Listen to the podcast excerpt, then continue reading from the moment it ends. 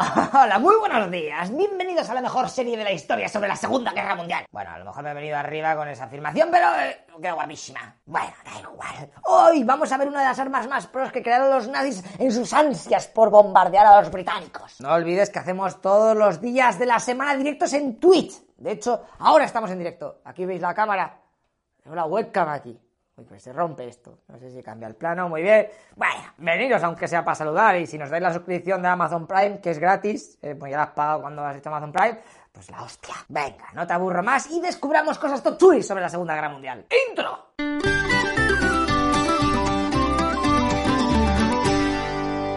Te voy a decir una cosa así de primeras. Los alemanes, de haber empezado la Segunda Guerra Mundial un par de añitos después, seguramente habrían ganado de paliza. Y es que tenían entre manos bastantes proyectos tecnológicos que los aliados es que ni se podían imaginar. Y hoy vamos a ver el que se lleva la palma. ¿Los alemanes iban a perder la guerra en el 45? Sí, pero había llegado el momento de sacar la artillería pesada. Os presento a la V2, el misil balístico que iba a cambiar la humanidad que iba a ser el precursor de los cohetes modernos. Aunque lo veis ahí muy tocho, en realidad la carga explosiva, como ves en esta radiografía, es solamente lo rojo. El resto son los depósitos de combustible, el motor, receptores de radio y controles WASD. Este cohete tan pepino, al contrario que el V1, se concibió como un arma móvil, ¿eh? en plan artillería. O sea que no era necesario construir una catapulta de lanzamiento de 48 metros y hostias. Esto que en un principio puede parecer una idea genial, luego a la hora de la verdad,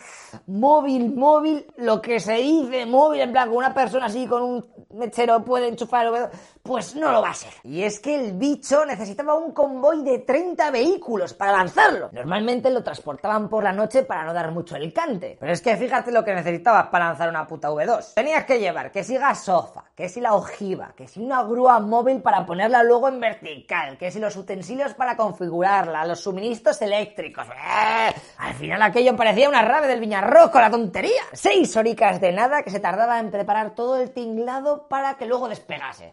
Desacoplaban la mini rampa móvil, ¿eh? que la llevaban ahí en un remolque, la dejaban ahí, se alejaba la gente, por si acaso aquello petaba mayormente, y ¡ale! ¡Fuego! Buena suerte V2, eh, que mates a mucha gente. Date cuenta que con la tontería estaban armando un cohete con cerca de mil kilogramos de explosivo. La V2 en verdad tendría que haber estado lista para 1943, lo que pasa que sufrió unos pequeños retrasos de unos cuantos meses por culpa de que en la fábrica donde estaban montándola, pues los aliados no paraban de bombardearla y se llevaron por delante a uno de los ingenieros jefes del proyecto. Y además a 600 trabajadores, por no decir que la instalación salió por los aires. Así que los nazis dijeron, mira, esto no va a volver a ocurrir. Y se llevaron la fábrica a la Mittelberg, es decir, el interior de una mina en todo el centro de Alemania. Esto ya se había convertido casi en una práctica común para evitar los ataques aéreos. En esta fábrica subterránea se construirá la mayoría de las V1 y V2 alemanas. Allí trabajaban 2.500 alemanes y 5.000 prisioneros en turnos de 12 horas día y 12 horas noche. Sí, se me da 24, ¿no? Como curiosidad decirte que después de haber sido desmantelada por los yanquis y los soviéticos, en 1948 los rusos pusieron explosivos en las entradas y sellaron la mina. Hasta que en 1995 los alemanes decidieron abrir un túnel para ver qué había ahí dentro. Y los restos que se encontraron los cogieron para los museos locales. Así que si tienes curiosidad y quieres ver aquello, un viajecito ahí para Alemania, Sturgenbachen. Vale, lechero, no te vayas por las ramas y ahora con museos y hostia, sé que te conozco. Sigue con la V2. Ah, es que hay tantas cosas guapas que me da pena no contarlas, tío. Pero bueno, así os las dejo a vosotros para que las descubráis o pilláis un libro de la Segunda Guerra Mundial ahí con mapicas y explote la cabeza. O directamente vas a internet, lo lees y pones tu imaginación a funcionar, ves documentales. Y es que aquí hay información para a la Segunda Guerra Mundial. El 6 de septiembre de 1944, tres meses después de que los aliados desembarcasen en Francia y con cerca de 1800 V2 almacenadas, llegaba el momento de ponerlas a funcionar. Fíjate eh, que te estoy diciendo septiembre de 1944. Y esta gente en abril del 45 ya estaban ahí rindiéndose. O sea que llegaron para los últimos meses de la guerra. ¡Por los pelos! Las dos primeras V2 fueron lanzadas contra París por los loles, pero fueron poco precisas. ¡Oh, qué sorpresa! Y dos días después ya empezaron ahí a saco contra Londres. Al principio el gobierno británico comunicó que las explosiones que estaban dando por la ciudad en realidad eran causa de las tuberías de gas en mal estado que de momento hacían ¡BOOM! Pero claro, cuando cada día te explotaba medio barrio en diferentes partes de la ciudad, al final tuvieron que admitir que aquello se trataba de un nuevo armamento alemán. Y es que ahora la movida se ponía bastante más complicada que con las V1, porque las V2 eran armas supersónicas, por lo que ni las armas antiaéreas ni los cazas más rápidos de la RAF podían interceptarlas. Eran literalmente invulnerables para la tecnología de aquella época. Una especie de coche cobra derechos en pares de la edad feudal pues ahí, en la postimperial, ¿no? Seguimos en la postimperial porque no hay más en el hecho de pasos. En la postimperial, un cohete cobra. De hecho, ten cuidado que a lo mejor dentro de algunos años en el canal de historia dicen que la V2 en realidad la hicieron los aliens y se la dieron a los nazis y no sé qué. Y si no, tiempo al tiempo. Mmm, qué complicado está esto. Vale, pues si no se puede destruir en el aire, habrá que retarla antes de que sea lanzada. Exacto, muy bien pensado, pero es que este arma antes te he dicho que era móvil. Así que necesitabas a todos tus cazas, ya con la supremacía aérea sobre Alemania, buscando algún claro de algún bosque en donde estaban lanzando las putas V2. Y mira que ni en los primeros minutos del lanzamiento, cuando todavía la V2 no había pillado su máxima velocidad, los pilotos británicos eran capaces de interceptarla. Ok, pues todo este jaleo fue desde septiembre del 44 hasta marzo del 45 y en todo ese tiempo se lanzaron unas 4.320 V2 a territorio aliado. Se calcula que mataron a 7.250 personas, tanto civiles como militares. Los daños más o menos eran muy similares a los que producía una V1, pero ahora había un problema añadido, porque cuando la gente estaba en casa de relax no tenían tiempo para prepararse, ya que como era un arma supersónica, pues primero te la comías ¿eh? y luego la oías. ¿Cuál relámpago y trueno? Y es que os recuerdo que la V1 hacía un ruido del horror. La voy a poner otra vez, hombre. Sonido de V1. Para que os quede más claro lo que os estoy contando, si la V1 llegaba a una velocidad de 630 km por hora, la V2 630, ¿eh? Llegaba a los 5.750. 600, 5.000. Más de 8 veces más rápida. Agüita la digivolución. Se han flipado un poco los alemanes, se han flipado. Este salto en calidad también, obviamente, venía reflejado en el precio, ¿eh? En la factura. No te creas que estos jugueticos eran baratos. Con el precio de una V2, te hacías 25 V1s. Resumiendo así un poquito, las V2 eran como una V1 que se podía lanzar desde cualquier sitio con más o menos el mismo poder de destrucción, pero sin contramedidas útiles para el enemigo para reventarla. Porque de precisión mm, más o menos iban igual, parecido. Aunque las V2 tenían unos 80 kilómetros más de alcance que la V1, ¿eh? llegando hasta los 320 kilómetros de distancia. Y ya que estamos hablando de cohetes, vamos a contarte algunas movidas. El jefe del diseño de todo este bicho era Werner von Braun, un ingeniero alemán que controlaba pila del tema. Y que viendo que la derrota en la guerra era inminente, no perdió el tiempo. Se puso a negociar en secreto con los aliados su rendición, entregándose junto a otros 500 científicos de su equipo los diseños y varios vehículos experimentales. Date cuenta que los soviéticos que también estaban detrás de él estuvieron a puntico de capturarlo, pero se les escapó. Esto espero haceros un capítulo aparte, ¿eh? hablando de todas estas movidas de los científicos y los aliados intentando coger cada uno lo que pudiera. Pero así como avance, cuando acabó la Segunda Guerra Mundial, los estadounidenses corrieron por quedarse con los mejores científicos y personal alemán, ¿eh? querían su conocimiento y alma. Comenzaba la operación Paperclip, o lo que es lo mismo. A ver, a ver, que a mí me da igual que seas nazi, que hayas experimentado con gente o directamente hayáis querido la destrucción del universo planetario. Ya ves, son cosas que pasan, los alemanes sois diferentes, yo no soy nadie para cambiaros, pero os ofrezco que no va a haber juicios, ni cárcel, ni leches, y tenéis además un billete para Estados Unidos, curro y protección para vuestra familia. ¿Es eso o esta caja? Ya te digo que está vacía.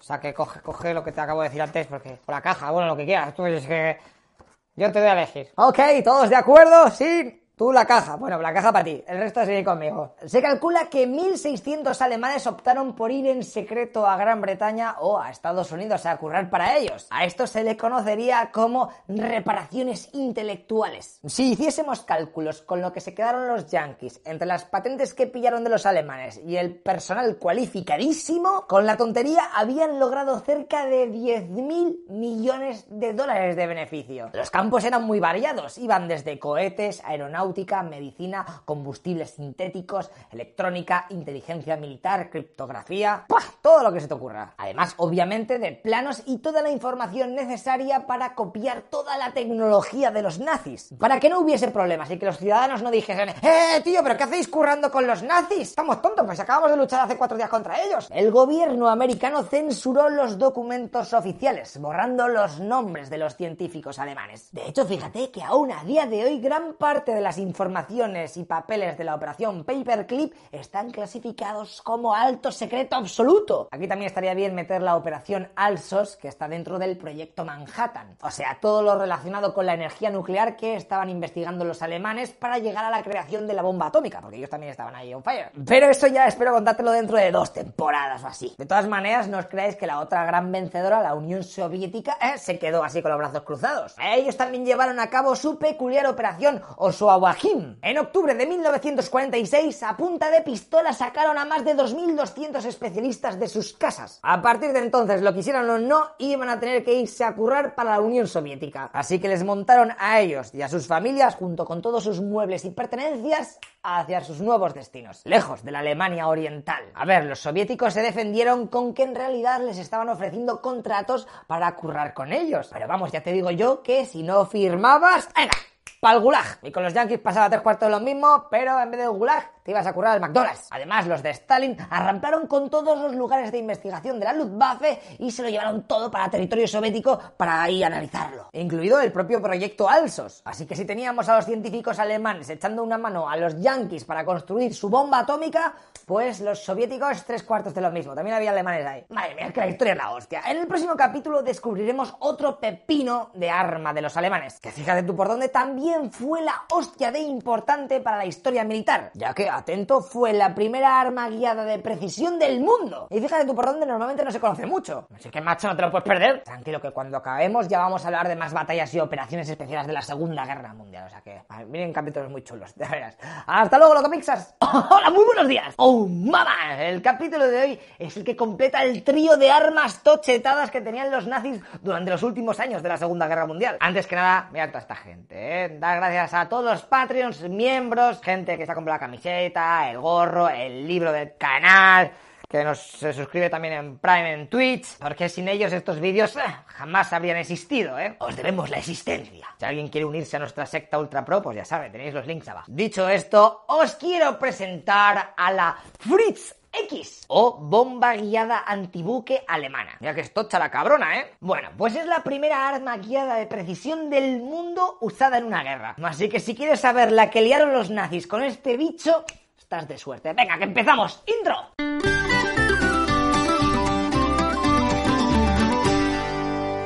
Antes que nada, tenemos que saber que cuando tú vas en un bombardero en la Segunda Guerra Mundial, no sé si te ha pasado, bueno, lo normal es que digas, vale, ahí está el objetivo, calculas la velocidad, la altura y ¡ale! Esto seguramente lo has tenido que dar en clases de física. Tiras las bombicas y a rezar para que alguna dé y haga fuegos artificiales. A estas bombas que no están guiadas se las suele llamar como bombas tontas, de gravedad o de caída libre. O lo que es lo mismo, es una jodida lotería. Y luego también tendríamos las bombas retardadas, que son aquellas a las que se les pone un paracaídas, ¿eh? Para que vayan más lenticas, muy bonitas. Te suena del Worms, ¿eh? Mm. Esto que puede parecer un poco paranoia se hace mayormente porque el caza o el bombardeo hace un vuelo bajo para tener más precisión y necesita tiempo para salir de ahí antes de que pete todo aquello. O también te sirve si quieres tirar una bomba nuclear, que si no todo el hongo se come el avión que acaba de tirar la bomba, macho, eso no es plan. Eso sí, estas bombas con paracaídas tienen un pequeño hándicap, y es que como haya aire te las lleva a tomar por culo. Así que ojito con eso. La aviación alemana, la Luftwaffe, ya se dio cuenta durante la Guerra Civil Española que lo de dar a un jodido barco en movimiento era casi imposible con el tipo de armamento que tenían. Así que se pusieron como locos a trabajar en una evolución de las armas. Su idea era crear una bomba controlada a distancia. De tal manera que cual dron, cuando la disparas, ¿eh? cuando está en la caída, puedes ir apuntando hacia el objetivo. Ya en 1938 estaban probando con este mecanismo. Lo que pasa que entre pitos y flautas, que si lo quiero con más alerones, que tenga forma más de bomba, tío, que es que si no, no da miedo. Que no sé cuál, pues la versión final más mejorada del todas nos salió hasta 1943. Qué tontos los nazis, dejando todo lo mejor para 43, 44, 45, ¿y cuándo se acaba la guerra? Menudos losers. Así que solo les daría tiempo a construir unas 1400 Fritz X a lo largo del final de la guerra. Vale, lechero, ¿y cómo leches se manejaba este pepinazo? Pues a ver, porque tiene su aquel. Tú vas con el bombardero y cuando estés a una altura de unos 5.000 metros de altura, pues a ver, ¿eh? Porque tiene su aquel. Tú vas en un bombardero y cuando estés a una altura de 5 kilómetros de altura y a otros 5 kilómetros del objetivo, sueltas la bomba. En ese momento, el avión debe mantener la velocidad y el rumbo para que el artillero controle mejor la caída de la bomba. O sea, el piloto no puede hacer ni giros ni leches porque entonces le haces perder la perspectiva y el ángulo. O sea que con la tontería estás poniendo a tu avión en una posición muy delicada. Ya que eso, un avión siempre para el mismo lado así lentico, eso es fuselaje fresco para los cazas enemigos o las baterías antiaéreas. Durante la caída de la Fritz X, el tipo que la maneja tiene una emisora de radio que hace mover las aletas traseras de la bomba. Así que puede manejarla de una forma un poco tal, pero oye, menos es nada. ¡Chaval! ¡Flipas! Acabamos de descubrir un arma guiada por radio, sin cables ni nada. ¡Qué tecnología! Cuando empezaron con las pruebas se dieron cuenta de que estar viendo todo el tiempo a la bomba caer durante 5 kilómetros, pues mira, al principio cuando la tiras, bien, ¿eh? porque la ves, está cerca. Pero luego se va haciendo pequeñiga, pequeñiga cuando va llegando a la tierra y ahí la pierdes de vista, sobre todo cuando hay mal tiempo. Así que los alemanes añadieron una bengala en la cola para ver dónde iba, y a lo Apex o a lo Fortnite. Ya sabéis, ¿eh? Si viajáis a la Segunda Guerra Mundial y veis caer cosas ahí con una estela todo pro, que sepáis que no es Iron Man, es Iron Bomb. de todas maneras, a ver, ¿eh? que la bomba no estaba autopropulsada, así que el artillero podía hacer correcciones de máximo 500 metros del lugar predeterminado de caída, ¿vale? Ahí se podía mover.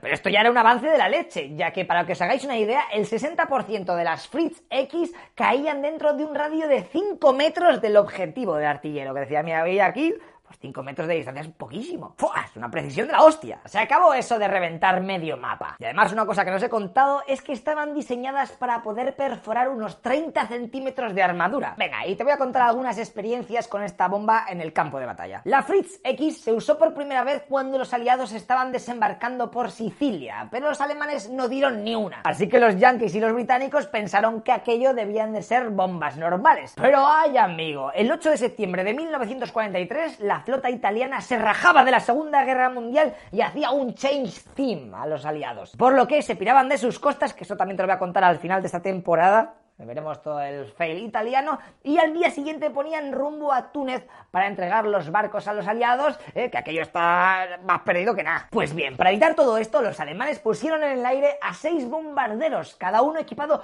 con una sola bomba Fritz. Bueno, pues el acorazado Roma, que era el buque insignia de los italianos, se comió dos pepos que hicieron explotar toda la munición. ¡Ah! Y a tomar por saco. El almirante, 1400 hombres, y el barco para el fondo del mar. Dos días después, los estadounidenses invadían Salerno o la Operación Avalanche, que esto suena porque se juega al DOD, es un mapa guapísimo, Tranquilo que también te lo contaré. Y por allí volaron más bombas chetadas de estas, reventando varios cruceros americanos, haciendo que tuvieran que remolcarlos a Malta para su reparación. O lo que es lo mismo, se quedaban nueve meses sin esos barcos porque había que arreglarlos. Es que tardaba mucho, ¿eh? Como curiosidad, el USS Savannah fue uno de los barcos que sufrieron el impacto de una de estas bombas. La Fritz X atravesó seis cubiertas antes de detonar. Y claro, cuando te explota una bomba tan abajo, es un desastre, agua por todos lados. Vale, pues en mitad de este destrozo, cuatro marineros yanquis se pudieron refugiar en un compartimento estanco, en donde además de comprar tabaco y sellos, pudieron salvar su vida de no morir ahogados. ok, pues la situación de este barco era tan delicada que tuvieron que comerse 60 óricas ahí atrapados hasta que llevaron el barco a Malta y los pudieron sacar vivos. Joder, pues sí que está guapa la bombica esta, pero como todo en la guerra, cuando alguien inventa algo, el otro bando saca la contramedida. Y en este caso, el ejército estadounidense, al ver que la Fritz era controlada por radio, pues en sus barcos empezaron a instalar un sistema de radio para interferir la señal alemana. Lo malo de esto es que el marinero yankee debía ir probando las diferentes 18 frecuencias para ver cuál usaba el artillero alemán, ¿eh? Y joderle, o sea, a ver, frecuencia 1... Nah, no se ve. Frecuencia 2... ¡Corre, coño, que lo va a matar! Que espera, 3... La cope... ¡Vamos, que cada vez está más cerca! ¿Quieres estar listo? Lo haces tú, ¿eh? Que aquí, aquí todo el mundo sabe dar órdenes. Ah, tío, esto no va. Y claro, esto teniendo en cuenta de que solo hubiese una bomba Fritz de estas en el aire. Imagínate con varias, empiezas a mover, ¿cuál cojones estoy moviendo? Así que viendo que aquello era un Cristo del horror, la tecnología evolucionó y sacaron el tipo 650, en donde de una vez podías usar todas las frecuencias a la vez. Así que era todo muchísimo más fácil. Y te digo una cosa, porque se acabó la guerra, que si no, habían ideado ya un sistema para hacer que las bombas fuesen directamente al agua. Los alemanes, viendo que ya no daban ni una porque les estaban controlando la bomba desde abajo, sacaron una versión de la Fritz pero con cable. Tenía un carrete de 12 kilómetros de distancia máxima. Es que me imagino si me mandan enrollar todo ese cable, ya te digo yo que prefiero perder la guerra. Con este método del cable aseguraban que solo el avión tuviese el control del artefacto. Pero vamos, ya te digo yo que la guerra estaba muy chunga para los alemanes y cuanto más entraban los aliados a su territorio, pues menos se hacía necesario una bomba contra barcos. Así que adiós, Fritz. Fue un placer haberte conocido. Perfecto, pues ya hemos visto una bomba inteligente, amigos míos. Los Yankees, por si os lo preguntáis, estuvieron experimentando con bombas guiadas por un radar que tenían incorporado dentro de la bomba. Pero vamos, que toda esta tecnología se mejorará a fuego durante la Guerra Fría. Hasta el nivel que tenemos ahora, que es la repanocha. Que si sistema por calor, por láser, por webcam, por tweet, lo que sea. Ahora que ya hemos conocido tres de las bombas más pros de los nazis, toca seguir con la historia y en el próximo capítulo vamos a ver una operación especial de los británicos que fijo te va a molar. Mira, si no te mola, pues no te mola, qué mala suerte, me das dislike. Pero si te mola, pues me das like. Así que venga, no te olvides de suscribirte a la campanita, nos apoyas en Patreon si te mola todo este rollo que estamos haciendo y esta enciclopedia monumental que estamos cantando a toda leche. Y nos vemos en el siguiente capítulo. ¡Hasta luego, loco Pixas! Hola, muy buenos días, Teo. Hoy toca un vídeo que tienes que ver obligado y ya está. O sea que no te voy a hacer una pequeña introducción como siempre porque lo que se viene es jodidamente épico. Es que me callo, venga, entro intro.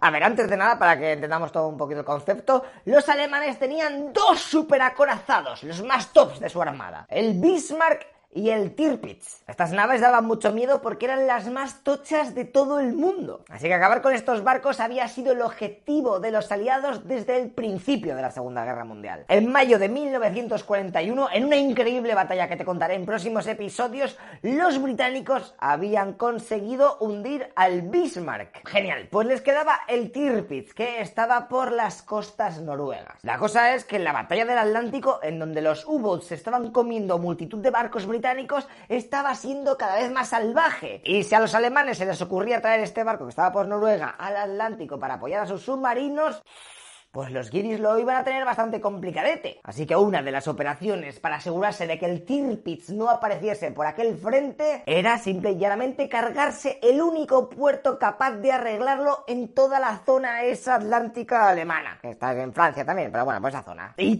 ese lugar no era otro que el puerto de San Nazaire, San, Nazaire, bueno, en la Francia ocupada está, San Nazaire. De hecho, cuando hundieron al Bismarck, este barco estaba dirigiéndose allí para ser reparado, pero ¡ay! no llegó a tiempo. De todas maneras, no te voy a hacer spoiler porque lo del Bismarck mola también que flipas. Date cuenta que este muelle francés tenía uno de los diques más grandes del mundo, construido en 1932, y allí se terminó este pepino de transatlántico francés, el SS Normandie. Que como curiosidad decirte que la Segunda Guerra Mundial a este barco le pilló haciendo escala en Nueva York, y los estadounidenses dijeron ¡Ah! Para nosotros. Lo que pasa que cuando estaban haciéndole unas reformas y unas obras para convertirlo en un barco de transporte de tropas, en 1942, ¡fuam! Se les incendió y se quedó tal que así, durmiendo de lado. Y luego ya les dio pateo a arreglarlo porque salía demasiado caro. Así que, ale, en 1946 lo desguazaron. Y ya vale que me voy del tema. Como te he dicho, si los británicos joden ese puerto francés, casi se aseguran de que el Tirpitz no aparezca por el Atlántico, porque eso sería demasiado jugársela para los alemanes. Venga, pues ¿cómo lo van a hacer? Yo sé, con un bombardeo de la hostia de la RAF ahí sobre el puerto a ver si joden el dique seco ese. Nah, muy complicado acertar con una bomba en las compuertas del muelle, tío. No flipes. Vale, pues con paracaidistas. No, es que se necesitarían demasiados para completar la misión con éxito. Joder, que tiquismiquis eres la Ok, ya sé. ¿Llevaremos a nuestros barcos más pros por la zona y que bombardeen el puerto? No, imposible. ¿eh? La zona está llena de baterías y si llevas muchos barcos se van a dar cuenta de que te acercas y te vas a comer a saco de submarinos. Por no hablar de que también vendrán aviones y las baterías de la costa te freirán. Pues tío, no me estás dejando muchas cosas más. Eh, ¿Un ataque suicida a lo mejor? Ay, sí. Ya nos vamos entendiendo. A lo loco, ¿eh? Que yo juego al comandos. Te voy a contar el plan primero y luego vamos a ver lo que realmente ocurrió. Atento, ¿eh? Porque la idea es estampar un barco lleno de explosivos en la compuerta del dique. Después que desembarquen los comandos especiales y destrocen todo lo que pillen por ahí. Y cuando acaben dos horas máximo, se van en unos botes a unos barcos de apoyo y para casi otra vez para Gran Bretaña. Easy peasy. Fíjate que normalmente los planes que te voy contando pues suelen parecer fáciles en el papel, pero es que este ya tiene mala pinta mm, desde el que abrieron el blog de notas del Windows. Porque, tío, iban a atacar uno de los puertos más protegidos de toda la Alemania nazi. Bueno, da igual, vamos a lo que pasa. Toca el momento de preparar la misión más conocida como Operación Chariot. El servicio secreto británico se encargó de recopilar todos los planos e informaciones sobre las defensas de la zona. El barco kamikaze elegido para esta misión es el destructor Campbelltown, uno de los barcos que vimos que los americanos habían entregado en 1940 a los británicos a cambio de bases militares. Eh, si no te ves el otro episodio que de esto. Y la verdad, como ya de por sí era un poco mierder, pues tampoco iba a ser una pérdida muy grande. Lo que pasa es que había un problema, ya que el estuario del río Loira eh, tenía bancos de arena poco profundos en todo el medio. Así que para los barcos de la zona lo normal era ir por las zonas profundas de los laterales cerca de la costa. Pero claro, ahí te exponías de lleno a las baterías que estaban ahí al lado. Así que los británicos necesitaban que su destructor pesase poco para que pudiera ir por medio y no se quedase encallado en la arena. Pues venga, a vaciarlo de todo lo que no sea necesario. Si esto va a petar, o sea Y esto incluye también las placas de blindaje, que se van a colocar, como veis en la foto, en dos filas, para cubrir a la tripulación que esté encubierta. Y así a malas que se puedan tumbar un poco con seguridad. Y es que cuando el barco se estampe contra la puerta del dique, tendrán que salir de allí a, por los demás objetivos. También a este barco se le tuneó para que desde lo lejos pareciese alemán y en la bodega del morro pusieron 4,5 toneladas de explosivos de alta potencia camuflado. Esta carga del morro debía de ser activada por el último soldado que desalojase el barco y a las dos horas debía explotar ya ahí con todos los británicos lejos del puerto seguros. Como tampoco era plan de llevar a todos los comandos británicos especiales dentro del Town, del barco este suicida, el resto irían en 12 pequeñas lanchas para que pudiesen hacer el desembarco en diferentes zonas. Además de que por la zona desplegarían otras cuatro pequeñas embarcaciones que estarían como apoyo. Con dos torpedos cada una por a ver si podían petar más cosas. En total iban a ir 617 comandos a hacer una de las raids más pros de la historia. Los cuales una vez en tierra debían de encargarse de los objetivos secundarios. Y para ello se crearon tres grupos, los cuales estaban subdivididos en equipos de asalto que debían despejar el camino, los de demolición, que eran los soldados que llevaban las cargas y tan solo tenían una pistola, ¿eh?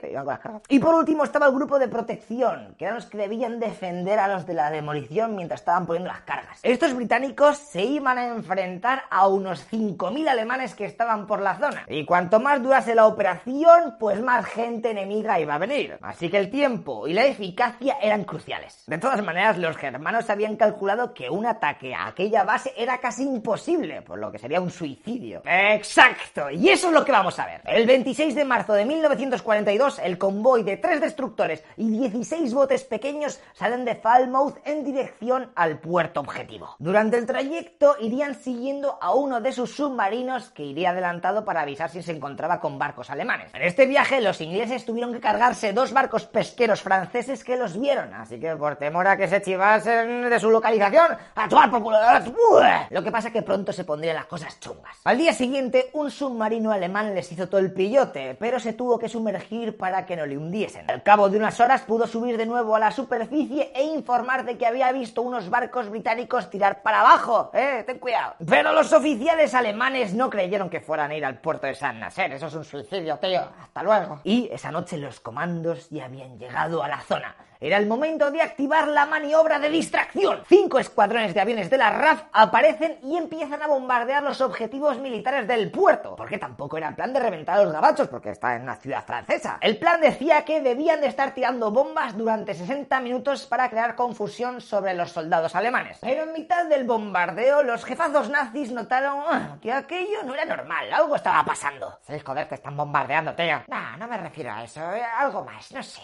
Es la intuición nazi. ¿eh? Así que se dieron órdenes de apagar los reflectores del puerto y que las baterías antiaéreas dejasen de disparar. En verdad, los alemanes creían que los británicos estaban preparando una invasión con paracaidistas y no querían que el enemigo viese con claridad dónde estaba el puerto. A la una y 20 de la mañana, tan solo 20 minutos después de que las bombas cesasen, aparecen por allí los barcos de los comandos. Habían izado la bandera de la armada alemana para dar más el pego y tal, así camuflaje. Bien, esas de repente los focos, los reflectores les enfocan. Hans, pero mira eso, ¿quién cojones viene ahora? Así que los nazis empiezan a preguntarles por medio de señales de luz a ver quién narices son. Los comandos británicos que tenían los libros de códigos de navegación alemana, gracias a que lo habían conseguido de un buque alemán en Noruega, contestan. Somos fuerzas amigas, venimos a resguardarnos porque tenemos un barco averiado. Y entonces se hace el silencio. La habían tragado los alemanes.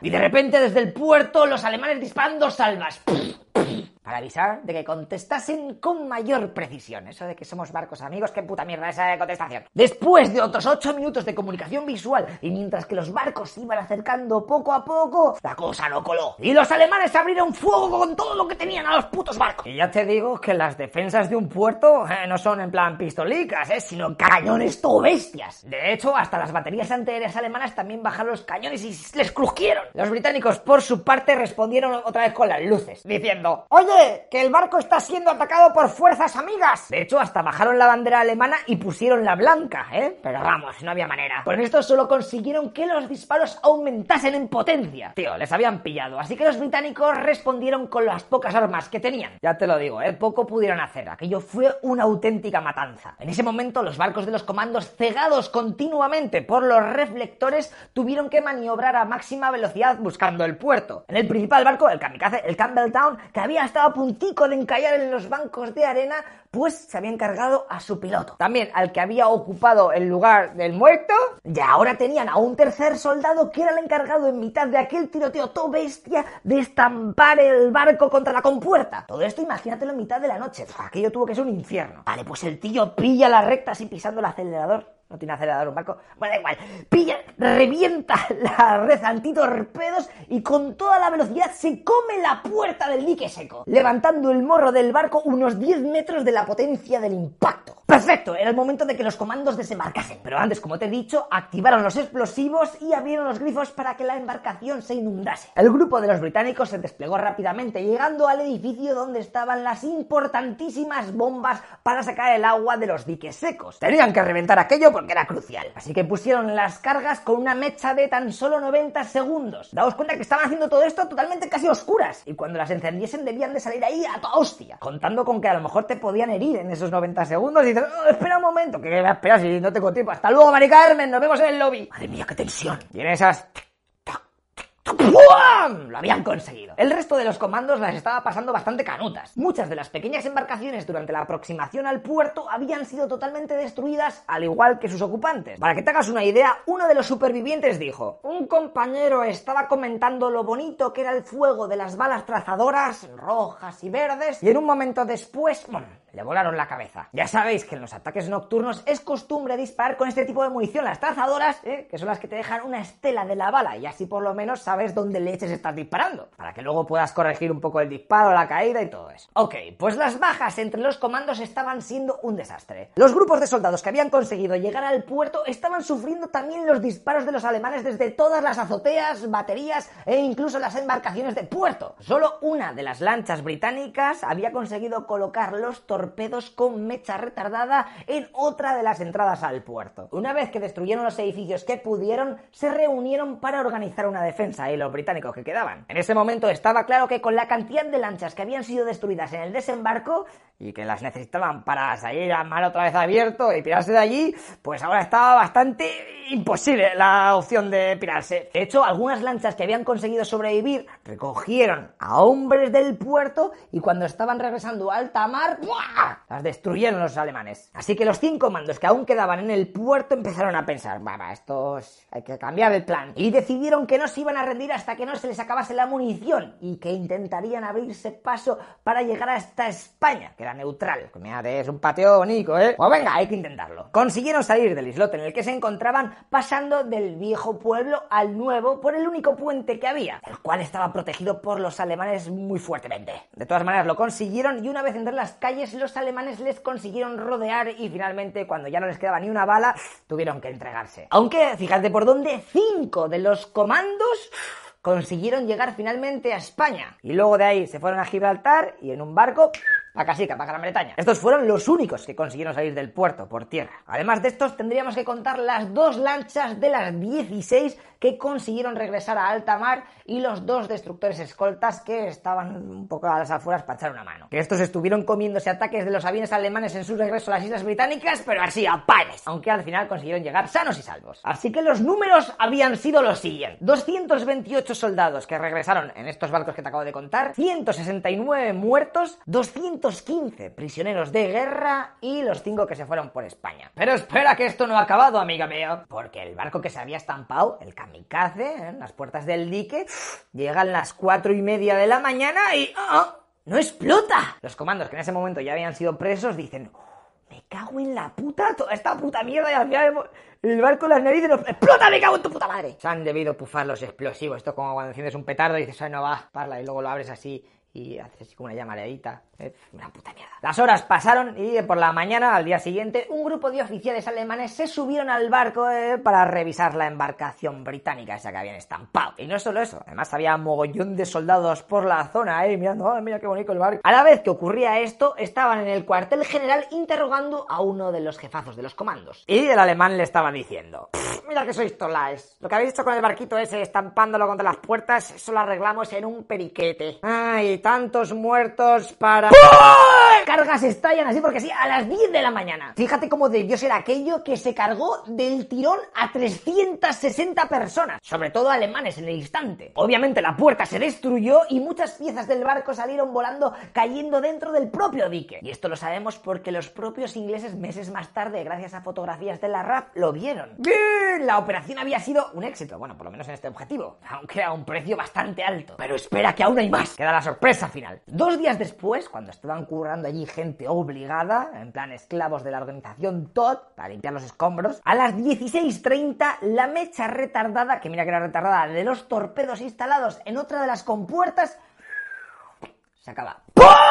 Los alemanes dicen, qué cojones? Aquello se empieza a inundar ¿eh? y los trabajadores estos salen huyendo de la zona y los guardias se creen que se trata de otro grupo de comandos, así que los empiezan a acribillar, cargándose a unos cuantos de estos trabajadores forzados. Los alemanes se pusieron como locos a buscar por el pueblo creyendo que eso significaba que aún había ingleses por la zona, así que hicieron unas cuantas redadas cargándose a otros cuantos franceses por si acaso. ¡Buah! Menudo Cristo habían montado los ingleses. Pero fíjate tú por dónde que ese dique seco no pudo ser reparado hasta después de 10 años, chaval, 10. Así que como querían, el objetivo de que el Tirpitz no se acercase al Atlántico, lo habían conseguido. Este pepino de barco, que te lo contaré en próximos capítulos y cómo lo reventarán, se vio obligado a quedarse por los fiordos noruegos para joder los envíos de los aliados a los soviéticos, que eso también lo vimos en la anterior temporada, y en noviembre del 44 la RAF se lo ventiló. Hitler se picó tanto con esta operación de los británicos en el puerto este francés que a partir de entonces avisó que cualquier comando que se apresase sería ejecutado al ser tratado como espía. Además de que despidió al comandante encargado de la defensa de aquella zona. Y para que no volviese a ocurrir una humillación de este palo, mandó reforzar todas las defensas de los puertos y ordenó construir 15.000 búnkers para defender toda la costa atlántica. Desde España hasta Noruega. Pues venga, que mi cuñado tiene una empresa de hormigón, pues lo vamos a forrar. Perfecto, tío. Espero que te haya molado el capítulo de hoy, eh, ha sido bastante intenso. Si has jugado algún juego de la Segunda Guerra Mundial, puede incluso que esta alguna partida en este mapa, ¿eh? Hay pelis, documentales, de todo lo que quieras sobre esta misión. Pero macho, esto solo es un resumen. En el próximo capítulo vamos a conocer un fail de la leche de los británicos, porque a ver, todo no va a ser éxito. Vamos a ver un desembarco de Normandía, pero en pequeño y en muy mal. Venga, no te que hacer spoilers, así que nos vemos en nada. Hasta luego, locopixas. Hola, muy buenos días. Bienvenidos al desembarco de Normandía, versión hacendado. Lo que hoy te voy a contar es un intento de capturar un pueblo francés en 1942 que salió fatal. No, lo siguiente. Así que si no sabes de qué hablo, prepárate ojete que en esta historieta hay mil trillones de curiosidades. Bueno, a lo mejor mil trillones me, me flipa, pero está curioso, tío, te lo prometo. Venga, dentro historieta de la leche.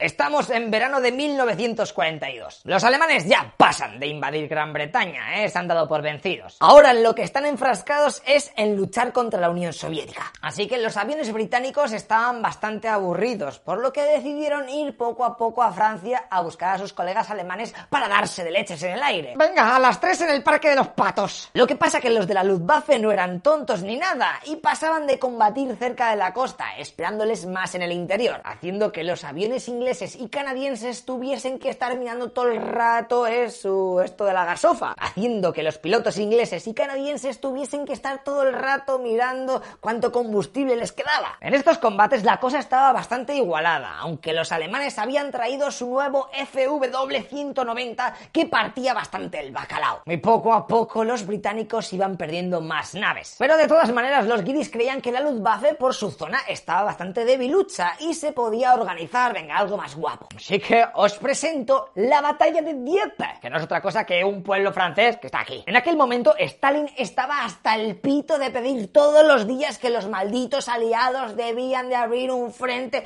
en Europa por el otro lado, que me estoy comiendo a ti a todos los nazis. ¡Cojones, que no hacéis nada! Esto como siga así yo no voy a poder aguantar a todo el mundo. Es por eso que los aliados han organizado este desembarco de prueba. La idea es sencilla, capturar este pueblo francés durante unas horas, pillar prisioneros para interrogarlos y después volverse para Inglaterra. Y así, yo que sé, sus soldados entrenaban un poquito en esto de los desembarcos y tal.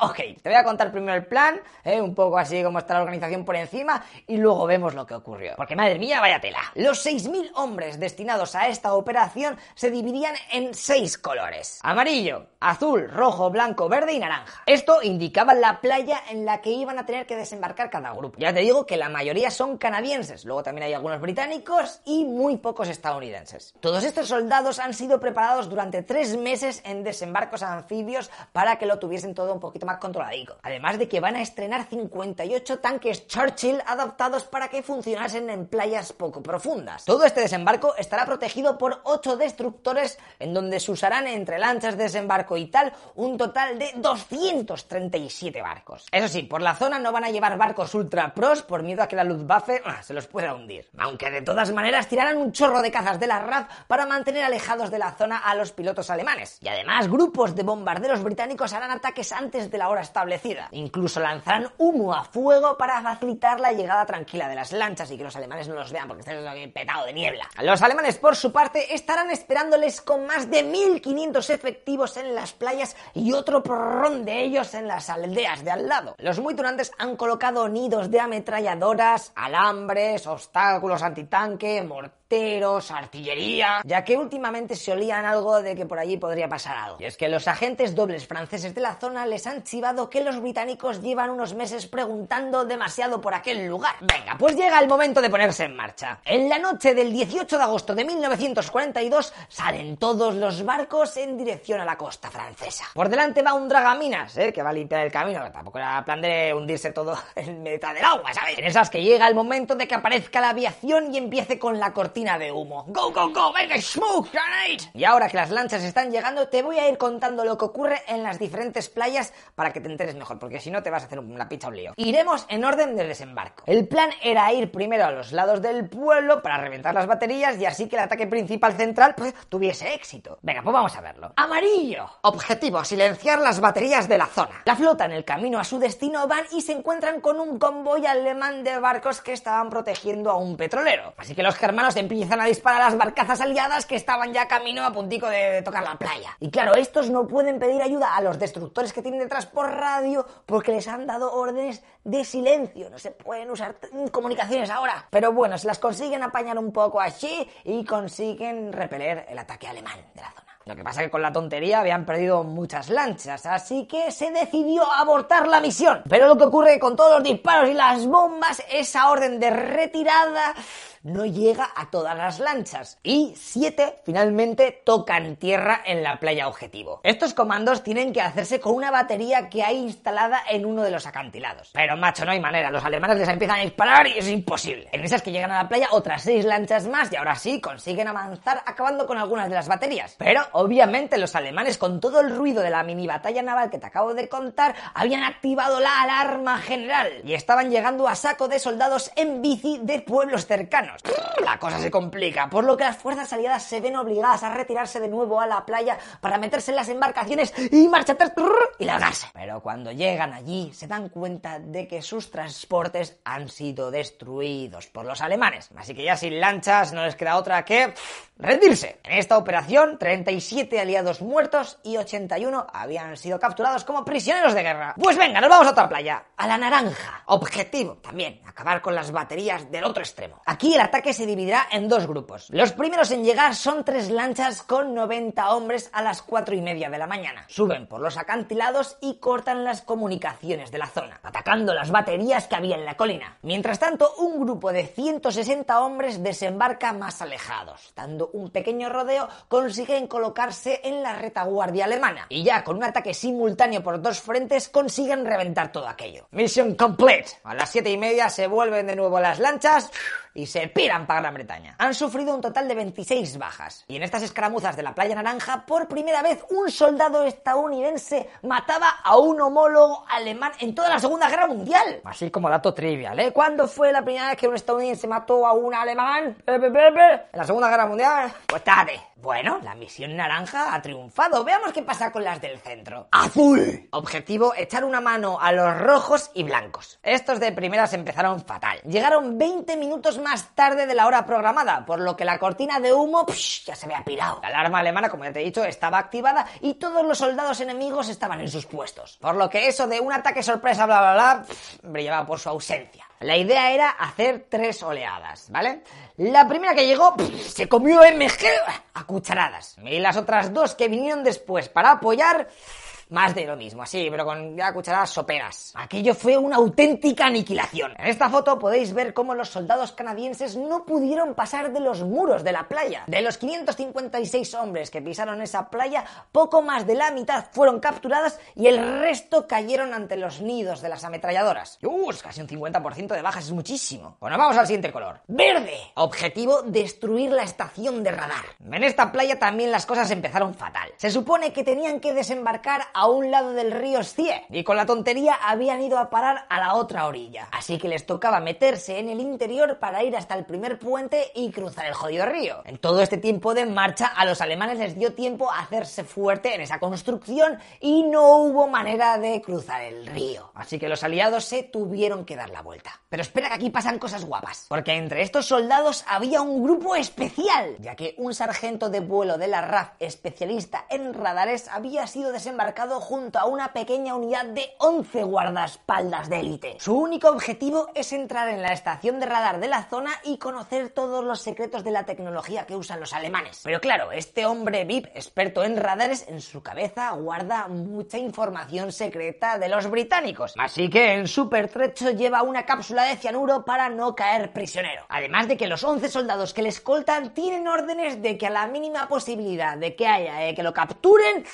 pues que lo maten. Ahí sí que vale el fuego, amigo. Imagínate la tensión, ¿eh? Estás ahí con 11 colegas, ¿eh? Vamos a intentar tal, pero sabes que todo el mundo te quiere matar si pasa algo. Eh, madre mía. Bueno, pues este grupito subió al acantilado, pero las defensas del radar eran demasiado heavies. Así que el tío, este experto, lo único que pudo conseguir es cortar los cables telefónicos que había en aquella estación. Algo que, fíjate tú por dónde, obligó a los alemanes a usar la radio. Y eso lo interceptaron los británicos desde sus bases del sur de la isla, enterándose rápidamente de cuál era algunos de los secretillos de aquella gente. De este grupo de élite que te acabo de contar de 11 más 1, solo consiguieron regresar con vida a Gran Bretaña el experto de la RAF y uno de sus guardaespaldas. En este lugar también seremos testigos de una historia bastante curiosa, y es que el cura de uno de los regimientos canadienses se quedó en la playa ayudando a los heridos para meterlos de nuevo en las lanchas y que así pudieran regresar. Y el tío lo hizo ahí con toda tranquilidad y la pasimonia, ¿sabes? Estuvo haciendo eso ocho horas. Y en vez de irse en la última lancha que se marchó de las playas, decidió que era mejor que le capturasen para así poder echar una mano a todos sus compañeros que habían caído como prisioneros de guerra en las otras batallas que te he dicho. Y esa decisión le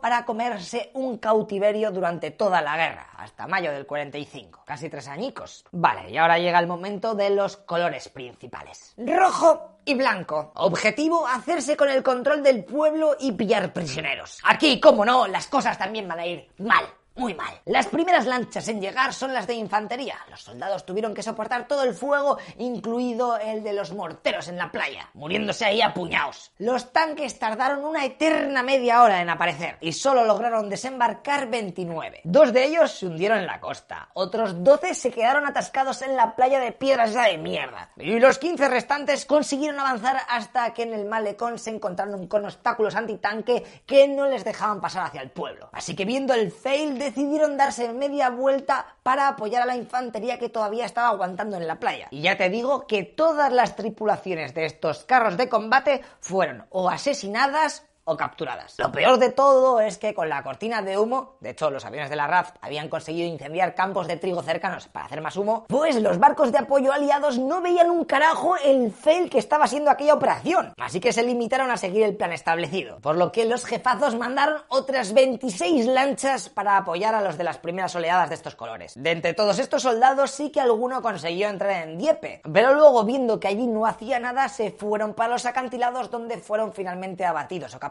los que tuvieron más suerte pudieron retirarse rápidamente las playas durante aquella mañana, cogiendo alguna lancha que estaba por ahí que funcionaba y se piraron.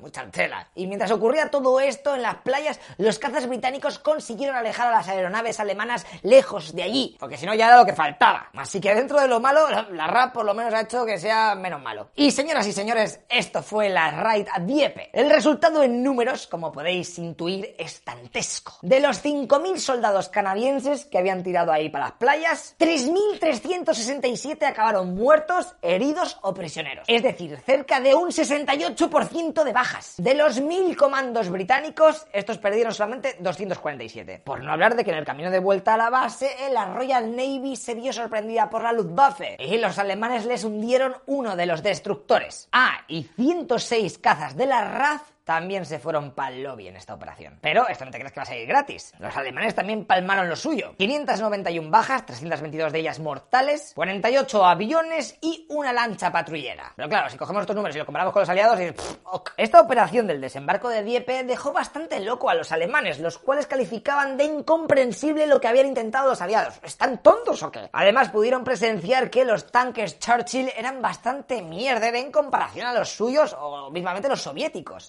Aprovecharon la experiencia para mejorar los fallos que habían tenido en la comunicación durante el ataque y recolocar sus tropas. ¿Les servirá para el desembarco en Normandía o tampoco se comunicarán muy bien? Ya te lo contaré. Los aliados, por su parte, sacaron en claro muchas cosas de lo que no había que hacer. Algo que les vendrá al pelo dentro de dos años en el desembarco en Normandía. Y los cinco puntos más importantes de eso que aprendieron, y los cinco puntos más importantes de eso que aprendieron eran, había que hacer apoyo de artillería y bombardeo aéreo al máximo. El ataque de sorpresa estaría bien que fuera de sorpresa no solamente ataque, ¿sabes? Si es ataque sorpresa, pues las dos cosas están bien. Hay que trabajar un poquito más en la inteligencia sobre qué narices tiene el enemigo en aquellas playas. Para que mayormente no nos ocurra de que los tanques luego se encuentran ahí unos volardos y no pueden pasar. ¿Qué cojones? Hay que evitar un ataque frontal a un puerto defendido y las embarcaciones tienen que estar muy preparadas para el desembarco y el reembarco. Además que eso de ir a un puerto era un poco tontería, porque los alemanes los tenían todos cargados hasta arriba de dinamita. A la mínima sabían que los iban a volar por los aires. Así que los aliados empezaron a construir puertos prefabricados flotantes que se remolcarían a las playas durante la futura invasión. El mariscal Petain de Francia, eh, el que manejaba el cotarro de la zona no ocupada, mandó una carta a Hitler dándole las gracias por su defensa ante los británicos. Luego, este texto se utilizaría como prueba en su juicio de alta traición en 1945, en donde por cierto le condenaron a muerte, pero como estaba muy mayor le metieron cadena perpetua, seis años más que duró en el server. En esta batalla que os he contado pasaron tres curiosidades que me molaría que conocieseis. Primero, un brigadier inglés que llevaba consigo la copia del plan del asalto, eh, viendo que estaba todo perdido, se puso a enterrar los documentos entre las piedras de la playa. Y en esas que los alemanes le hacen todo el pillote. Oh, shit. Los nazis rápidamente se ponen a leer aquello y observan sorprendidos cómo en las órdenes estaba especificado que a los prisioneros alemanes que pillasen debían atarlos. Que esto ahora puede que te parezca normal, o sea, prisioneros porque los aten, pero en aquel momento había otros valores. De hecho, los alemanes se quejaron al máximo. ¿Qué es eso de atar a un prisionero como un perro? Y amenazaron con hacer lo mismo con todos los cautivos que acababan de pillar aliados. Los británicos respondieron a los alemanes que esa orden, tranquilos, que se anulaba, ¿eh? que lo sentía mucho y que no volvería Y es ahí cuando los nazis dijeron, ok, y retiraron ahí su amenaza de atar a los británicos y canadienses y estadounidenses. Pero meses después, los alemanes sufrirían un ataque en donde varios de sus soldados fueron atados. Y Hitler, entre esto y la operación Charlotte, que ya os conté en el anterior capítulo, dijo a tomar por saco. Todos los comandos británicos que se capturen van a tener que ser ejecutados por mis cojones y por listos. Segundo, Hitler recompensó al pueblo francés por no haber apoyado a los soldados aliados en su ataque y liberó a todos los soldados franceses que tenían capturados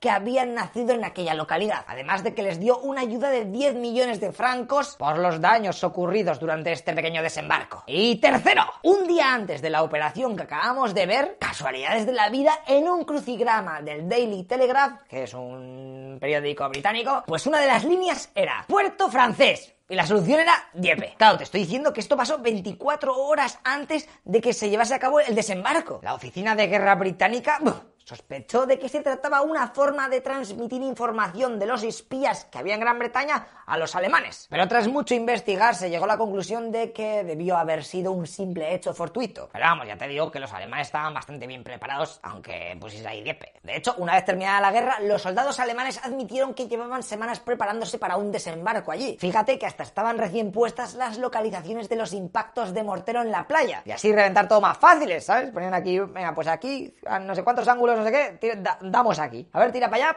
Venga, pues aquí una banderita. Por lo que si te viene gente a la playica, dices, venga, dispara la marca 1, que pusimos el otro día precisión al máximo. Me temo que nunca sabremos si se dio un chivatazo o simplemente fue coña. Lo que sí que hay que entender que este gran fail aliado fue un mal necesario para que el ejército británico y estadounidense entendieran mejor cómo planificar los desembarcos y cómo llevar a cabo el día D con el menor número de bajas posible. Pero claro, eso cuéntaselo a toda la gente que ha dejado la vida en esta operación suicidia y a sus familiares. Tío, valora lo que tenemos porque no nos damos cuenta del máximo de sufrimiento que ha habido a lo largo de la historia. En fin, en el próximo capítulo, pues es sorpresa, aunque seguramente en la pantalla final ahora vendrá de qué va, pero si no lo quieres ver, tápate los ojos. Venga, tíos, hasta luego, lo que piensas. Hola, muy buenos días. Seguro que has oído mil veces que en la Segunda Guerra Mundial los alemanes tenían unos submarinos tochetados que hundían barcos ahí mercantes como si no hubiese mañana. Pero fijo que no te han explicado las diferentes etapas de esta batalla tan bestia que hubo en el Atlántico desde el minuto uno de la guerra. Y es que, macho, se montó una auténtica carrera armamentística digna de la batalla de Inglaterra, pero ahora en el mar. Así que agárrate a la silla, a una mesa, al móvil mismamente porque lo que nos toca hoy, bueno, nos vamos a mojar, como si fuera el tutuki plan. Venga, dentro intro.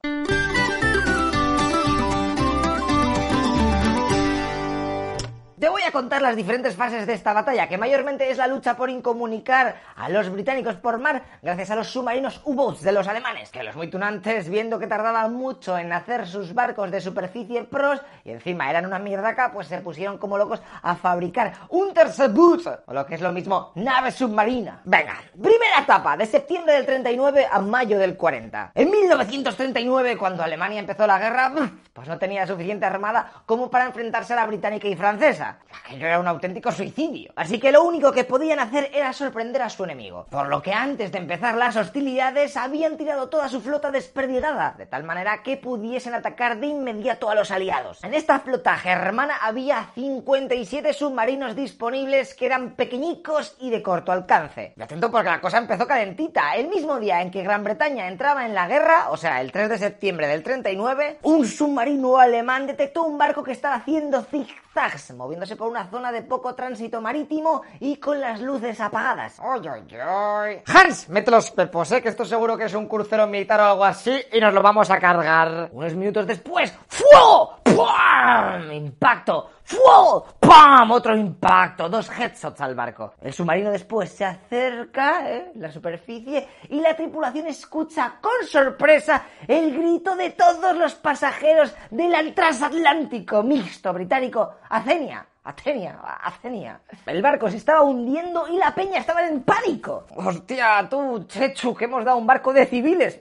¿Para qué hemos liado? Lo mejor va a ser que nos vayamos de aquí y hagamos que no ha pasado nada, ¿eh? Así que se han comido un iceberg. Y eso es lo que hicieron mientras la gente se estaba matando literalmente por subir a los botes salvavidas. Cuatro horas después, su llamada a auxilio es escuchada por un petrolero noruego, el cual llega a la zona a toda prisa consiguiendo rescatar a 430 personas. Pero atento, esto te lo cuento por si te puede pasar a ti matando a otras 50, ya que sus hélices se comieron uno de los botes salvavidas. O sea, que si te viene un barco, ten cuidado, eso es una puta trituradora. Te apareces ahí, quieres ayudar, pero...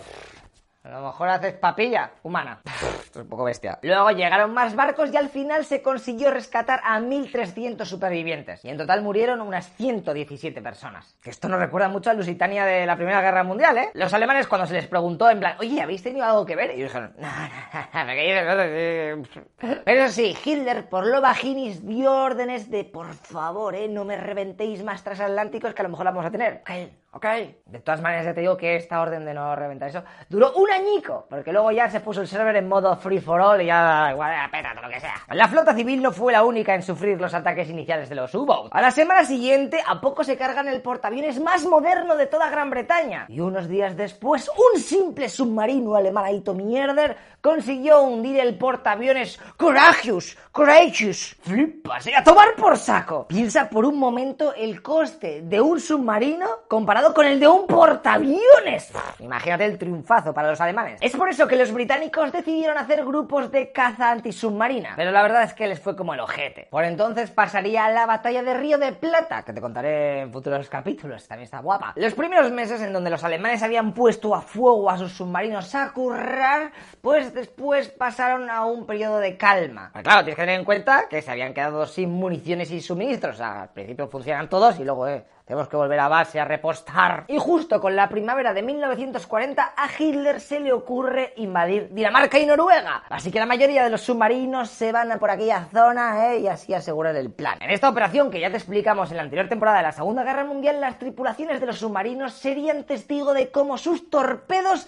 eran una auténtica basura. Y es que estaban mal calibrados y explotaban antes de tiempo. Gracias a este pequeño error se salvaron centenares de barcos británicos que estuvieron intentando aguantar en Noruega. Y ya te cuento así como curiosidad que a los torpedos de la Armada de Estados Unidos les pasaba algo similar, también estaban rotos. Una vez terminada la operación de Noruega, los alemanes querían reventar todo el comercio británico que este país tenía ¿eh? para que se rindiesen por falta de suministros. Así que optaron por una táctica llamada manada de lobos, o lo que es lo mismo, los submarinos los desplegarían en el Atlántico en una línea por donde solían pasar los convoys. Y cuando se detectaba un barco, pues los submarinos se comunicaban entre ellos, se agrupaban y empezaban a atacar en masa, de tal manera que los barcos escoltas no diesen abasto para intentar repeler la ofensiva. Esto era algo totalmente novedoso, porque lo normal hasta entonces era que los ataques de los submarinos pues estuviesen solos. Había un submarino ahí, él se lo guisa, él se lo come. Y sobre todo se solían poner a las afueras de los principales puertos enemigos, para reventar así más fácilmente los barcos que entraban o que salían. A Gran Bretaña la iban a joder pero bien, y es que además tenía otros problemones. Mira, primero, Francia le duró nada y menos a su lado, y con ello la flota de los gabachos, que en aquel momento era la cuarta en potencia del mundo,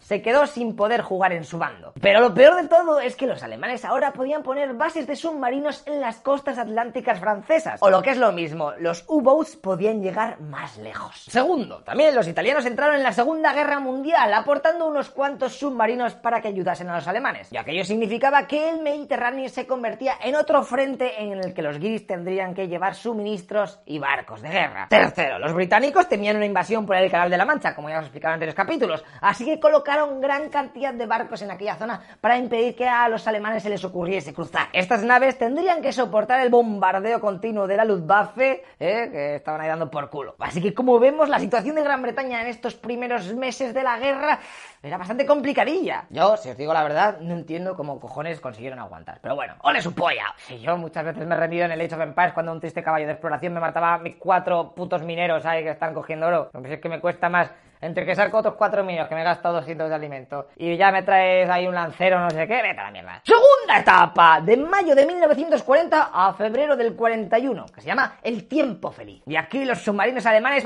se pusieron las botas. En tan solo 5 meses se habían cargado a 270 barcos aliados. Se ayudaban de aviones de largo alcance para archivar la ubicación de los convoys y comunicárselo a los submarinos. Y luego la manada de lobos hacia el resto. Pero esto no era todo, sino que los descifradores alemanes habían conseguido sacar el cifrado naval número 3, por lo que ahora sabían por dónde iban los barcos y las rutas británicas. Esto los ingleses no lo sabían y seguían buscando cómo leches hacer para que los ataques alemanes pues no les pillasen. Y aquí es cuando se dieron cuenta que localizar un convoy pequeño era igual de difícil que localizar uno grande. Porque el mar es muy tocho y ver un barco vale chungo, pero si ves siete pues también más o menos hay parecido, parecido. Así que, ale, empezaron a hacer totochas las agrupaciones de barcos. Nah, no había manera, de vez en cuando les pillaban. Los submarinos no dejaban de acosar a las formaciones, llegando a producirse el 60% de hundimientos de los barcos de algunos convoys, que iban muchos, pues el 40% solo salía vivo de ahí. Con la tontería, los alemanes estaban dejando inservible o directamente hundida al 13% de la flota disponible británica. Debían de hacer contramedidas o los de Hitler iban a conseguir su objetivo de aislarles. Por aquí es cuando el sonar se investiga a fuego. Había que detectar dónde leches estaban esos putos U-boats en los ataques. Pero esto no era suficiente, ¿eh? porque los submarinos alemanes eran mejores que los de los aliados y tenían capacidad de sumergirse a profundidades mayores, unos 210 metros, mientras que las cargas de profundidad estaban configuradas a solo 110 metros como máximo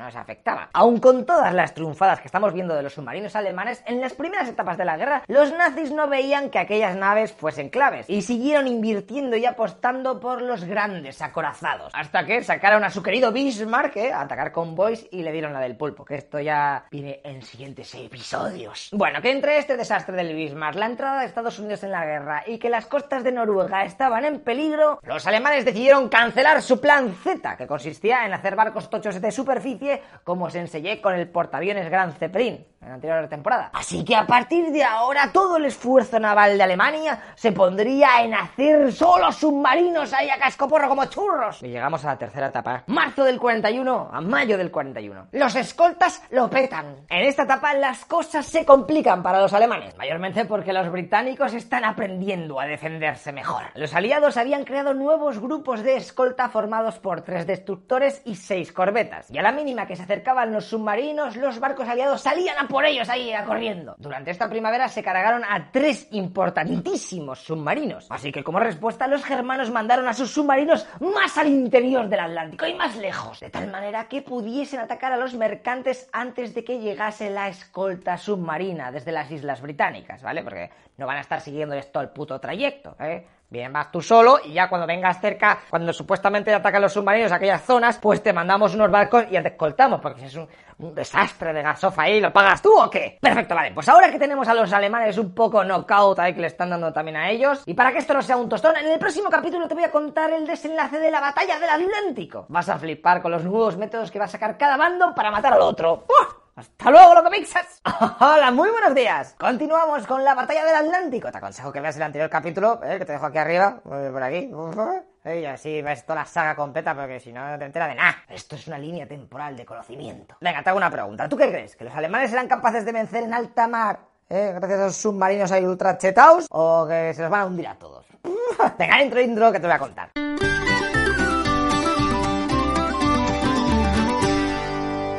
Nos habíamos quedado con los alemanes tirando sus submarinos más hacia la zona americana para alcanzar a los mercantes que iban a Gran Bretaña que por aquí, en aquellas horas todavía no tenían escolta. Pues muy bien, acabamos de llegar a la cuarta etapa. Junio del 41 a diciembre del 41. El mapa se ensancha. Con este nuevo plan alemán, los británicos estaban más indefensos. Así que pidieron ayuda a los estadounidenses. Estos en aquel momento eran neutrales, hasta que a finales del 41, con toda la movida de Pearl Harbor, ya se meten a jugar. Pero de vez en cuando hacían pequeñas concesiones a sus colegas de los Fish and Chips. Y en esas que el presidente Roosevelt va y extiende la zona de seguridad panamericana. Esto no era otra cosa que unas líneas que habían dibujado en el mapa en 1939 a modo de escudo del continente americano para que no les salpicase toda la movida que había en, Europa, ¿eh? Con la Segunda Guerra Mundial, pues eso para vosotros, pero a los americanos nos dejáis en paz. Y se suponía que dentro de esa línea, pues no valía matarse. Era como casa. Pues vale, ahora los del tío Sam han aumentado a fuego esa zona, colocándola casi en medio de Islandia, ahí para abajo. Recordad que Islandia había sido invadida por los británicos en la Operación Ford, ya te conté, y desde allí mandaban muchos de sus recursos. De esta manera los yanquis les echaban un cable, y si atacaban los submarinos más al oeste, podría significar que Estados Unidos declarase la guerra a Alemania. Y eso los Hitler no quería esa puta mierda. Por lo menos todavía no. Pero eso no es todo, porque los británicos en esta etapa tuvieron tres grandes avances en contramedidas. Primero, los aviones de catapulta, que son de usar y tirar. Sí, my friend. Macho, hacer un portaaviones es muy caro, así que algunos buques de carga se les colocaron estas rampas con un avión encima. Tal manera que si aparecía por mitad del Atlántico un bombardero alemán de largo recorrido, tan lejos los cazas británicos no podían llegar, pues se lanzaba un avioncito desde el barco eh, para intentar derribar al bombardeo o por lo menos ahuyentarlo. Y luego ya para aterrizar, pues como es imposible aparcar en el barco, pues está lleno de movidas, tenías que hacerlo directamente en el mar y salir de la cabina antes de que tu avión se hundiese. Y luego ya te recogía alguno de los barcos escolta. Esto que parece una tontería vino de perlas sobre todo para reventar a los aviones de vigilancia que se chivaban de su posición a los submarinos. Mmm, qué bonito, ¿eh? Venga, segunda. Se mejoró la radiogonometría. O lo que es lo mismo, cómo los lobos alemanes estaban todo el rato comunicándose entre sí por radio. Vale, pues ahora los británicos hicieron aparatos para detectar aquellas frecuencias y determinar la posición de estos submarinos. Que claro, si sabes dónde están, pues es más fácil espetarles el cacas. Y por último tendríamos el descifrado del enigma, que ya conocéis el vídeo de Turing, ¿eh?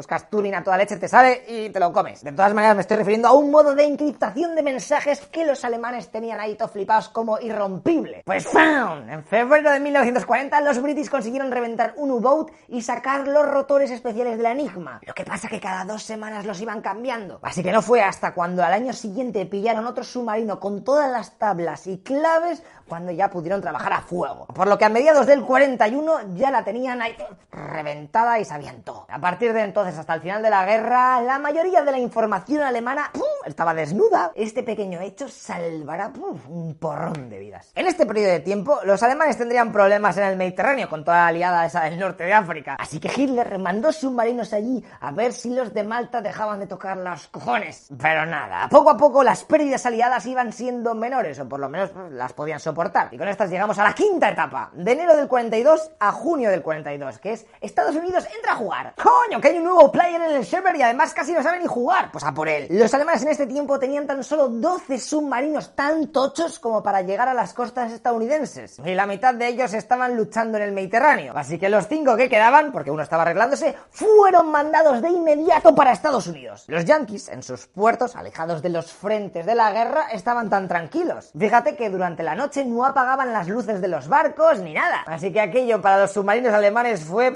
easy peasy. Fíjate, ¿eh? como te he dicho, fueron tan solo cinco submarinos durante menos de un mes y hundieron casi 400 barcos. Date cuenta que los americanos no tenían tantos barcos como para cubrir esas pérdidas y Gran Bretaña tuvo que prestarles escoltas para proteger a sus propios convoys.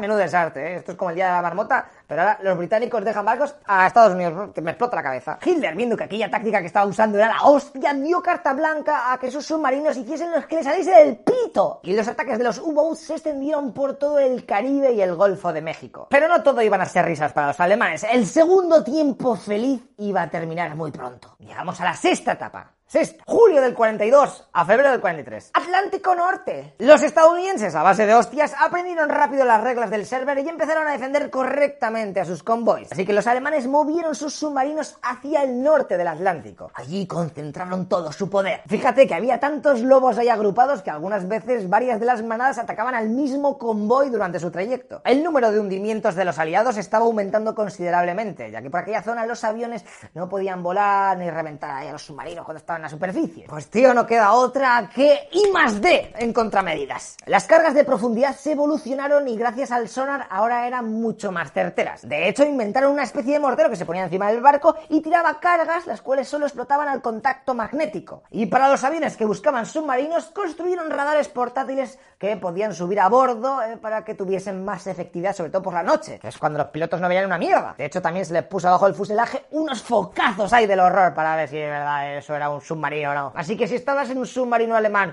tomando el fresco, recargando las baterías y tal en la superficie y de repente un avión te iluminaba con un foco, que sepas que tenías de media unos 25 segundos para entrar rápidamente, chamarla de cotillas y volver a sumergirte o te iban a llover hostias como vales. Esto para los alemanes era una jodienda, porque normalmente durante la noche es cuando estaban más seguros y podían subir a la superficie. Pero claro, ahora les habían jodido todo el invento. Además de que la tripulación no podía escuchar a los aviones ahí sobrevolarles, porque entre el motor ahí, las olas y tal, era complicadísimo, por lo que tuvieron que cambiar de metodología. Séptima etapa. Marzo del 43 a mayo del 43. Esto lo conocemos como Mayo Negro. La batalla del Atlántico, como veis, era una lucha de tecnología, inteligencia, barcos y muchos submarinos. Durante la primavera del 43, la situación se volvió muy mala para los británicos. Los alemanes habían hecho algunos retoques a la Enigma y estuvieron nueve días sin enterarse de nada hasta que de nuevo la hackearon. La cosa estaba tan cruda que los guiris estuvieron planteándose si dejar de mandar con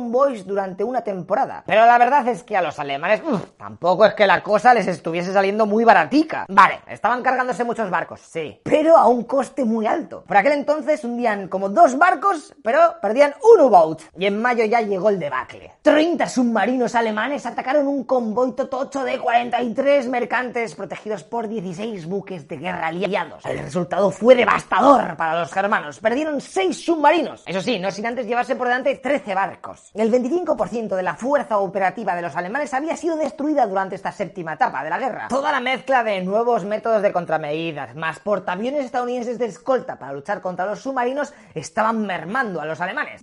Y esto significaba que la batalla del Atlántico estaba siendo perdida por los de Hitler. Octava etapa, de mayo del 42 a septiembre del 43. Nueva vía, Brasil. Vale, sí, la estaban perdiendo, pero eso no significaba que iban a dejar de dar el coñazo. De hecho, estuvieron también en la costa africana occidental poniéndose las botas. Y por si eso fuese poco, los italianos y alemanes sabedores de que muchos de los barcos aliados tiraban por la ruta brasileña, pues llevarán a sus submarinos por allí, ¿eh? A reventar cosas. Obviamente, si vas a luchar por las costas de Brasil, es casi seguro que te lleves o un barco eh, de aquel país. Y eso es lo que pasó, pero no con un barco, sino con unos cuantos. Así que Brasil, en agosto del 42, entró en la Segunda Guerra Mundial en el bando de los aliados. No era normal que estuviesen jodiendo los putos u de los nazis sus propios barcos. Esto es declaración de la guerra, pero ya. Y desde entonces su flota serviría para escoltar nuevos convoys. Fíjate que te estoy diciendo que un total de 3.167 de estos convoys fueron protegidos por los del Capoeira durante el resto de la Segunda Guerra Mundial. O sea, que algo hicieron, ¿eh? Novena etapa, junio del 43 a mayo del 45. Avances demasiado tarde. Alemania intentó hacer cambios para volver a conseguir la iniciativa. Es por eso que estaban construyendo unas nuevas remesas de submarinos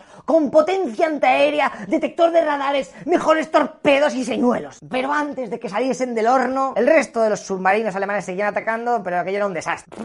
Los nazis, para protegerse de los sonars, empezaron a tirar botes que generaban ecos falsos y así confundir a los aliados. Y además ahora sus submarinos contaban con un tipo de torpedo nuevo que se dirigía hacia el ruido que producían las hélices de los barcos. Y como contramedida, los británicos inventaron un sistema de tubos eh, que arrastraba el barco con cuerdas y creaba un ruido a saco, eh, fuerte, lejos del motor. Y así esos tubos atraían el torpedo, ¡pum! explotaba como muy atrás y no, a no le pasaba nada. Y con todas estas movidas llegamos al día D, o sea que los aliados reconquistan Francia y con ello quitan las bases de los submarinos del Atlántico a los alemanes. Madre mía, esto es de fin, de, de, end. Décima etapa, últimas acciones. Ya con la guerra con los días contados, los alemanes metieron sus últimos hacks, como los submarinos eléctricos de corto alcance, que eran más rápidos que las corbetas aliadas, pero que tan solo tenían seis en funcionamiento. La partida se acababa para los nazis, y con el fin de la Segunda Guerra Mundial, los submarinos alemanes se fueron entregando a los aliados. Date cuenta que estos recibieron un total de 174 ahí en plan nos rendimos. Ya que no sabes qué hicieron con estos U-Boats, ¿eh? con todos estos submarinos, ¿eh? los aliados. ¿Crees que los van a reciclar o se los van a quedar ellos? ¿Les van a pintar ahí su bandera de, mira, puesto ahora es británico este submarino, o ahora es soviético, ahora es estadounidense? O van a hacer otras cosas. Te vas a sacar loco. Pues bueno, este ha sido más o menos un resumen de la batalla del Atlántico. De todas maneras, en próximos capítulos vamos a seguir tocando temas que pasaron por aquí para que te enteres así con episodios más guapos de cómo era la vida en aquel entonces. En números generales, este frente del mapa fue tal que así. 3.500 buques mercantes y 175 buques de guerra aliados fueron hundidos. O lo que es lo mismo, 7.000 personas ahogadas. Mientras que los alemanes perdieron casi 800 submarinos, eh, casi nada, y otros 47 buques de guerra, con un total de 30.000 marineros en el fondo del mar. Daos cuenta de que aunque los submarinos fuesen un auténtico dolor de muelas, los aliados lanzaban tantos barcos que al final, en números generales, tan solo el 10% de los convoys fue atacado. Y de estos, normalmente el 10% de los barcos resultaba hundido. O sea que si lo llevamos a gran escala, los U-Boats tendrían que haberse puesto muchísimo las pilas para haber ganado la guerra ellos solicos. Aquí hay que recalcar el esfuerzo titánico de cuatro países principalmente para conseguir la victoria del Atlántico. Gran Bretaña. De esta nacionalidad fueron la mitad de los marineros muertos de los aliados. Fíjate que durante el conflicto un tercio del transporte marítimo en el mundo era británico. Estados Unidos, que cuando entraron en el conflicto se pusieron a hacer barcos mercantes como si no hubiese mañana. 2.700 que hicieron así, a Egis. Canadá, mira, ¿eh? Tenían 38 buques de alta mar al comienzo de la guerra. Pues bien, acabaron la Segunda Guerra Mundial, joder, te he dicho 38, con 400. Y Noruega, que antes de la guerra este país tenía la cuarta flota mercante más grande y moderna del mundo. De hecho, los nazis cuando invadieron este país pusieron a un títere a gobernar la zona que hizo un llamamiento masivo eh, para que regresaran a su país todos los barcos eh, que estaban por la zona. O fíjate, si estáis muy lejos, pues podéis ir directamente a un puerto alemán, que ahora son colegas, pero de buen rollo, ¿eh? Obviamente la mayoría de los barcos noruegos dijeron, ni de Blas de Lezo, chaval, y decidieron entregarse directamente a los aliados. La mitad de ellos, unos 700 acabaron como casa para peces el fondo del mar. En fin, ¿cuántas almas habrá en el fondo del mar por la puta codicia humana? Y para que entendáis un poco mejor cómo era la vida de estos lobos de mar, en el siguiente episodio os voy a contar la historia de uno de los comandantes alemanes de submarinos más condecorados de la Segunda Guerra Mundial y su operación especial metiéndose en el jodido puerto principal británico. Y es que ahora, después de haber conocido la parte tostona, con las cosas guapicas, ¿eh? Eventos curiosos. Así que no te lo puedes perder. ¿Quieres saber cómo se vivía en un submarino? Pues así